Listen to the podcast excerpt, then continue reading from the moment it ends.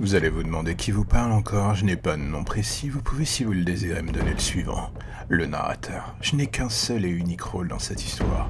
Vous emmenez de l'autre côté du miroir, loin de vos petites vies si parfaites, loin de votre zone de confort où rien ne vous blesse ni vous dérange. Vous êtes des enfants gâtés, pourris, protégés jusqu'à la moelle. Je suis juste l'élément perturbateur de vos petites existences. Je n'ai qu'une envie, faire vaciller votre vision des choses. Comment? En vous racontant quelques petites histoires. Le genre de celles qui passent en dessous du radar du grand public, mais qui pourtant mériteraient beaucoup d'attention.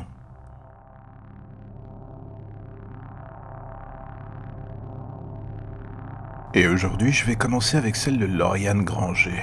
Un nom des plus banals pour une femme qui ne l'était pas. La beauté du diable, diront certains, apparemment cachant une arme bien plus sombre que l'on ne pouvait le penser. D'habitude, le cinéma ou la littérature nous abreuve de tueurs en série patibulaires avec des passés peu glorieux. Lauriane ne rentrait pas du tout dans cette case. Elle était une jeune fille de bonne famille, le genre de celle ayant fait des études dans les meilleures écoles et décroché un job en or dans une banque, le tout avec un salaire à six chiffres. On lui aurait donné le bon Dieu sans confession, une phrase qui d'ailleurs fut reprise par beaucoup de ses collègues, surtout quand l'enquête éclata et que la police vint frapper à toutes les portes de ses connaissances.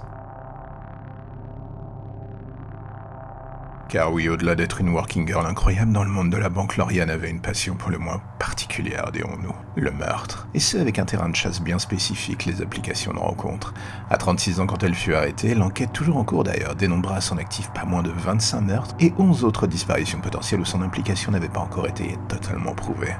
Une prédatrice de la pire espèce, méticuleuse et adoptant pour chacune de ses cibles une identité différente. De la jeune fille peu farouche à la dominatrice SM en passant par l'actrice porno amateur. Elle avait pris en compte chacun des fantasmes de la jante masculine. L'expertise psychiatrique mit en avant un trouble de la personnalité, laissant à penser que pour elle, chacune de ces différentes personnalités d'ailleurs était quelqu'un qui existait réellement. La justice n'eut malheureusement pas le temps de le définir. Lauriane Granger fut rapidement vue par les enquêteurs comme l'une des pires tueuses en série françaises de la décennie, le genre de celle dont l'existence devrait être oubliée le plus rapidement possible. À notre époque, comment ne pas créer un vent de panique en mettant sur la place publique des applications comme Tinder, OkCupid, et bien d'autres d'ailleurs étaient le terrain de jeu favori d'une tueuse de la pire espèce? La police réussit à garder sous silence pendant plusieurs mois l'affaire, mais ce fut la famille d'une des victimes écœurée par le laxisme de la justice qu'elle estimait être en train de se faire manipuler par Granger, qui finit par vendre la mèche à la presse. Et d'ailleurs, cette presse au début ne fit pas vraiment attention à cette affaire, ne la prenons pas plus au sérieux que cela. Les premières personnes à s'y intéresser furent des canards de seconde zone. Et c'est quand un des dossiers de l'instruction fuita dans la presse que le grand public commença à prendre conscience de ce qui se passait. Et comme beaucoup le craignaient dans les rangs de la police, le grand public s'empara de la chose pour finir de transformer Lorient de Granger en une sorte d'icône, une Dexter au féminin. La beauté de cette femme était sa meilleure carte de visite, un argument marketing parfait. Très vite, on lui trouva un petit surnom idéal pour elle, la veuve noire, et son aura se développa d'une manière inattendue. Le genre de celle qui donne envie de vomir d'ailleurs, comment tout le monde pouvait oublier avec autant de facilité la longue liste des meurtres dont elle s'était rendue coupable. Et quand je parle de meurtre, j'entends par là des démembrations, des pendaisons et autres actes de torture qui feraient passer le pire des tueurs historiques pour un gentil garçon en comparaison. Lauriane Granger avait une particularité, celle de changer de mode opératoire pour chaque victime, certains sortant directement de son imagination, d'autres étant des hommages à des tueurs célèbres. Elle n'avait commis aucune erreur jusqu'à Franck Laval, un trentenaire sortant d'une rupture douloureuse et qui avait voulu se remettre dans le jeu de la séduction en partant sur Tinder, une décision qu'il allait fortement regretter.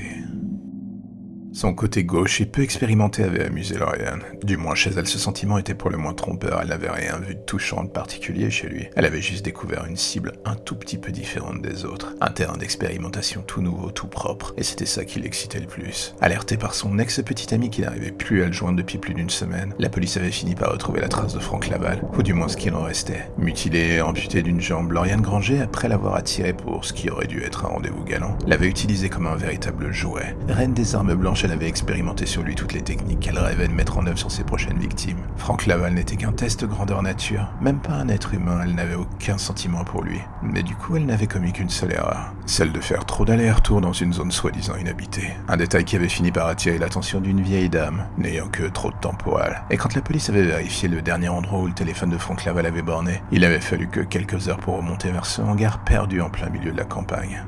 Un lieu que Laurian avait discrètement acheté un terrain loin de tout, une zone désertique et un hangar disposant d'un sous-sol insonorisé immense. Les restes de cinq autres victimes furent retrouvés sur les lieux. Les deux policiers qui trouvèrent le corps en piteux état de Frank Laval furent choqués de voir l'attention quasi médicale qu'elle avait pris pour le maintenir en vie. Elle voulait faire durer la torture le plus longtemps possible. Et ce n'est que trois semaines plus tard, quand Laval se réveilla, qu'il identifia définitivement ses geôlières. Entre-temps, l'enquête démontra que Lauriane Granger avait tué deux autres personnes. C'est sur un coup du sort qu'elle fut arrêtée à l'aéroport alors qu'elle tentait de quitter le pays sous une autre La veuve noire était désormais sous les barreaux pour de bon, le pays soufflait un peu. Un répit de courte durée.